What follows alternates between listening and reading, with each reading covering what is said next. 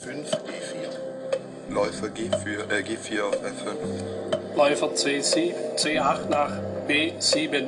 Springer B1 nach C3.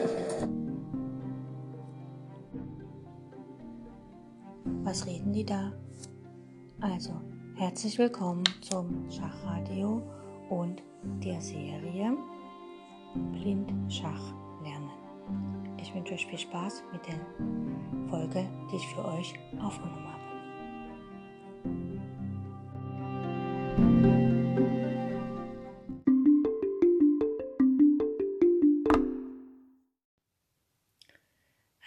Guten Tag zur heutigen Folge, wo wir Blindschach lernen. Heute möchte ich euch als erstes ähm, etwas erzählen, was mit einem Vorurteil zu tun hat. Viele von uns glauben ja, wir können nicht Blindschach lernen, weil wir kein gutes ähm, fotografisches Gedächtnis haben, weil wir uns also ein Schachbrett nicht vorstellen können, weil wir uns nicht vorstellen können, die Dame steht auf dem Feld A1 und der Turm auf dem Feld B2 und der König äh, auf dem Feld C3 und der schwarze König steht auf dem Feld, sagen wir mal, D5 und weil wir uns das nicht vorstellen können, dann können, weil wir das nicht sehen können, bildlich, können wir da das äh, geforderte Matt in äh, vier oder fünf Zügen nicht ähm, hinzaubern. Aber das ist falsch. Ich ähm, möchte eine kurze Geschichte aus meinem eigenen Leben erzählen. Und zwar habe ich ähm, an verschiedenen Schachturnieren teilgenommen und dann ähm, war jemand, der netterweise mit mir meine Partien analysiert hat und ich war immer wieder überrascht, wie dieser Schachspieler seine eigenen Partien ohne auf sein Partieformular zu gucken nachspielen konnte. Und ich musste ja schon nach dem vierten, fünften Zug auf mein Partieformular schauen und schauen, was habe ich denn gespielt und wie ging denn meine Partie weiter und habe mich verständlicherweise auch ähm, manchmal vertan mit den Zeilen und so. Und er konnte sich mitunter teilweise besser an meine Partien erinnern als ich. Und dann habe ich diesen Schachspieler gefragt, wie er das macht. Wie kommt es, dass er sich an seine Schachpartien erinnern kann und ich nicht? Und er meinte, wenn du anfängst, logische Züge zu spielen, wenn du in deinen eigenen Schachpartien logische Züge spielst, dann kannst du dich an die Schachpartie erinnern. Es ist so ein bisschen wie, wenn ich jemandem eine Geschichte erzähle. Wenn die Geschichte sich logisch aufbaut, kann ich die Geschichte immer wieder erzählen und immer wieder und wieder und wieder und kann mich gut daran erinnern. Wenn ich aber die Geschichte aus irgendwelchen Fetzen zusammenbastle und sie überhaupt keinen logischen Zusammenhalt hat, dann kann ich das auch nicht wiederholen. Das ist ähnlich wie wenn sich jemand eine Telefonnummer merkt. Jeder hat eine andere Art, sich eine Telefonnummer zu merken. Bei, bei mir zum Beispiel ist es so, ähm, ich stelle mir die Tastatur, ist für mich wie ein Schachbrett und dann sind die Telefonnummern wie Schachfiguren, die über dieses Brettchen laufen. Und dann läuft halt der Springer von da nach da und der läuft von da nach da und dann ist es noch ein Turmzug und dann ist die Telefonnummer fertig. Kann ich mir hervorragend einprägen.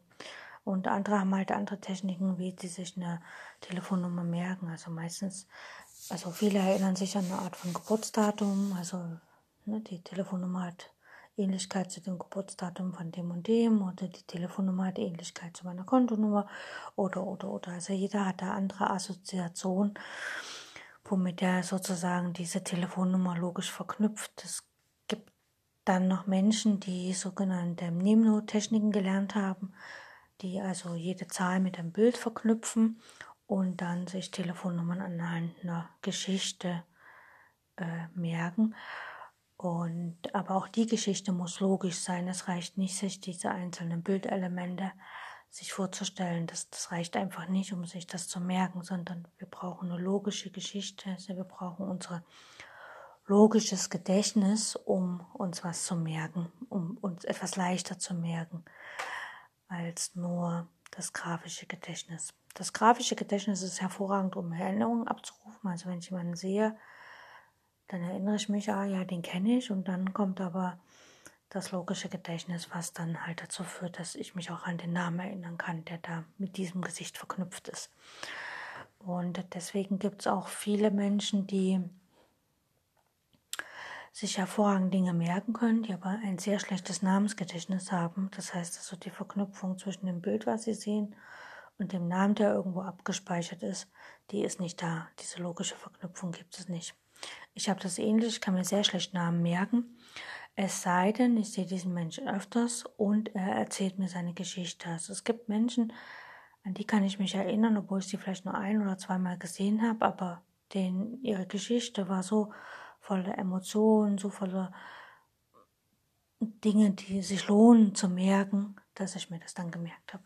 Ja, das war jetzt so ein kleiner Ausflug ähm, in, wie wir uns Dinge einprägen. Und wie gesagt, es liegt nicht daran, wenn ihr das Gefühl habt, ihr könnt nicht Blindschach spielen oder ihr könnt eure eigenen Schachpartien nicht nachspielen, dann liegt es nicht daran, dass ihr kein gutes fotografisches Gedächtnis habt, sondern es liegt einfach daran, dass ihr in dieser Schachpartie, die ihr lernen wollt, dass ihr da die logischen Züge nicht gespielt habt oder dass ihr, wenn ihr euch eine Meisterpartie einprägen wollt, dass ihr nicht die Logik hinter den Zügen verstanden habt. Also ihr habt nicht den Sinn und Zweck der Züge erkannt. Gut, das war ein kleiner Ausflug und jetzt gleich im Anschluss gibt es noch ein paar Blitzschachübungen. Bis dann.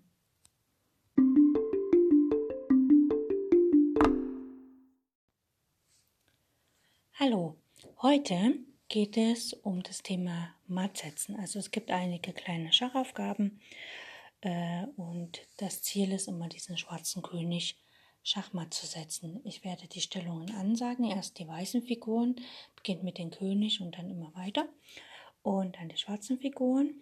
Und dann werde ich zu der Stellung was sagen oder schon beim Aufbauen zu der Stellung ein bisschen was sagen, sodass dann eigentlich das taktische Motiv bzw. der Zug, der matt setzen soll, relativ leicht zu finden ist.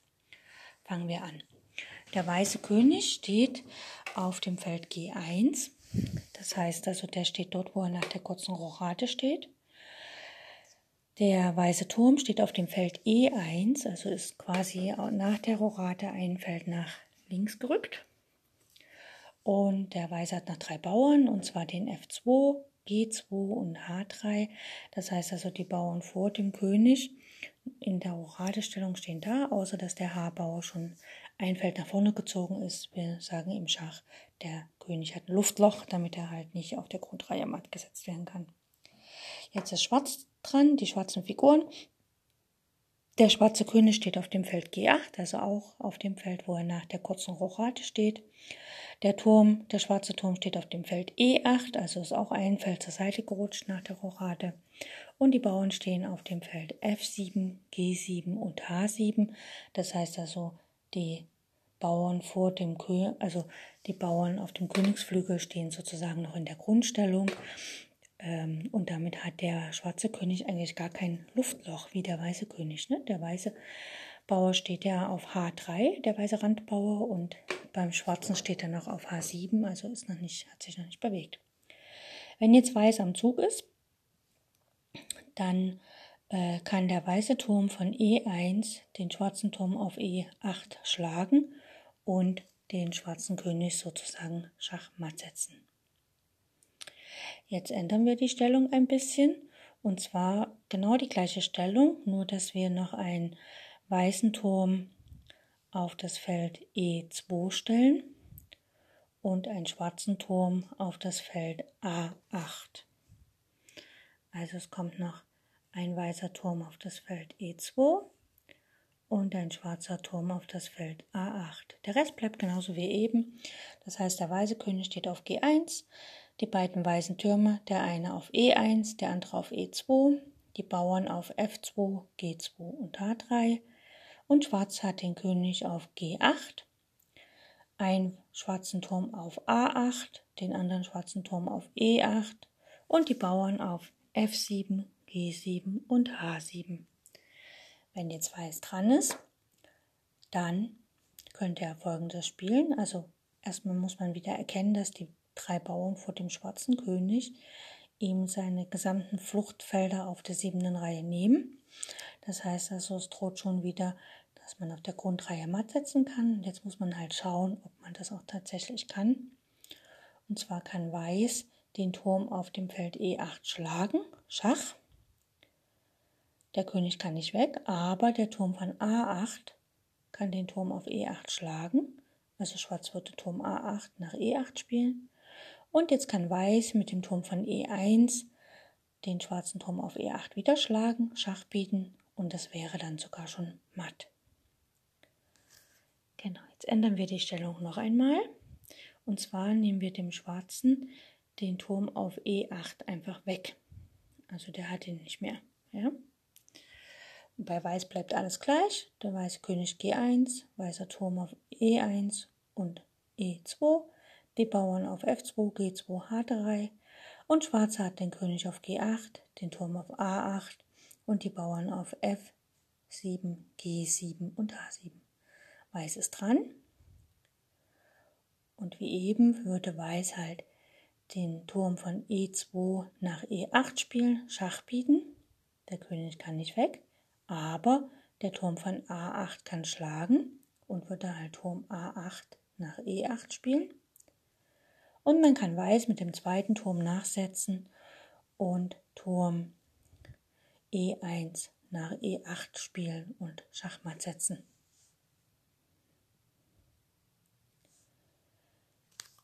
Gut, jetzt machen wir es ein bisschen komplizierter. Wir nehmen Weiß den Turm von E2 weg. Weiß hat eine Dame auf dem Feld C4 und einen Läufer noch extra auf dem Feld B3. Also ups, die weiße Stellung ist wie folgt.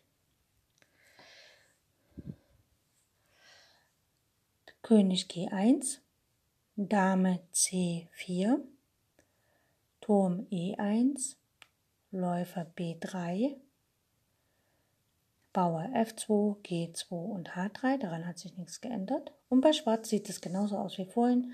Der Turm steht auf G8, der, äh, der König steht auf G8, der Turm auf A8 und die Bauern auf F7, G7 und H7. So, jetzt sehen wir schon, dass ähm, Weiß am Zug nicht Turm E8 Schachmatt setzen kann, weil der Turm von A8 einfach den Turm auf E8 schlagen würde. Das heißt, wir müssen schauen, dass wir das Feld E8 nochmal unter Kontrolle kriegen. Und am besten ähm, mit dem Zug, ähm, da sagt man im Schach mit Tempo. Das heißt also erzwungenermaßen. Also, dass Schwarz gar keine Wahl hat, irgendwas anderes zu machen. Hier gibt es zwei Möglichkeiten. Man könnte zuerst ähm, Turm E1, E8 spielen und Schach bieten.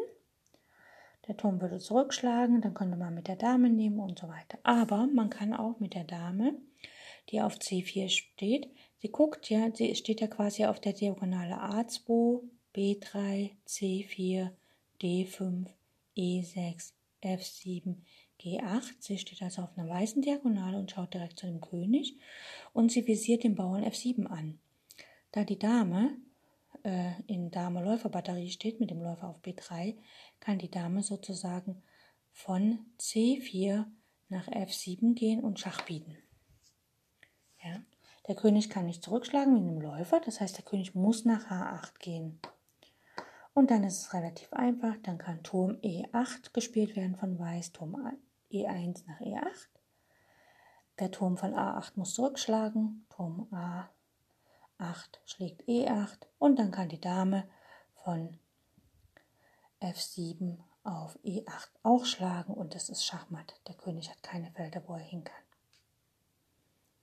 Okay, das war's für heute. Ich würde euch einfach bitten, weil die letzte Übung war noch ein bisschen sehr knifflig jetzt mit der Dame und dem Läufer extra, dass ihr euch das vielleicht nochmal anhört so dass ähm, ihr das vielleicht beim zweiten oder dritten Hören, dadurch, dass ihr das dann schon kennt, euch tatsächlich auch vorstellen könnt oder euch erinnern könnt, beziehungsweise ihr euch an die Logik der Stellung erinnert und euch das sozusagen einprägen könnt und für eure eigenen Partien euch das leichter fällt, euch daran zu erinnern.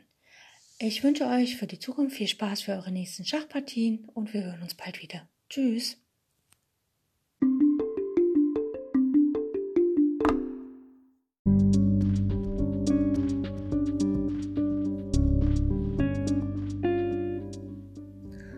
Das war's für heute mit den Übungen zum Blindschach. Ich hoffe, es hat euch Spaß gemacht und ich wünsche euch eine fantastische Zeit bis zu unserer nächsten Übungsperiode. Mm, wenn ihr Freunde, Bekannte, Verwandte habt, die auch Schach spielen und vielleicht im Schach besser werden wollen, dann empfehle ich euch, dass ihr denen meinen Podcast äh, empfehlt, sodass sie praktisch auf Spotify und sonst wo auch immer oder auf Encore meinen Podcast sich anhören können und die Serie zum Thema Blindschachlernen sich anhören können. Das ist jetzt, jetzt schon die dritte Staffel. Das heißt also, es waren schon zwei vorher, die kann man sich auch anhören, ein bisschen üben. Und wir hören uns dann morgen wieder oder im nächsten Teil. Und falls es euch zu schwer wird, hört die Serie einfach nochmal diesen Teil und wenn ihr jetzt zum Beispiel heute Teil 1 hört, morgen Teil 5 oder sowas, dann immer mal wiederholen, weil Wiederholung schult unseren Geist und lässt uns auch die Dinge tatsächlich lernen, sodass wir immer, ähm, wie soll ich sagen, immer fitter mit dem Thema werden und uns immer auskennen und es für uns nur natürlich wird, blind Schach zu spielen, ohne Schachfiguren, ohne Schachbrett. Und letztlich in unseren Zeiten heutzutage, wo wir vielleicht unsere Freunde und so nicht so treffen können, wie wir wollen, dann ist es vielleicht ganz witzig, wenn man mal über Skype oder Telefon oder irgendein Chat ganz normal Schach spielen kann, ohne ein Brett in der Hand zu haben oder ein Brett vor der Nase zu haben.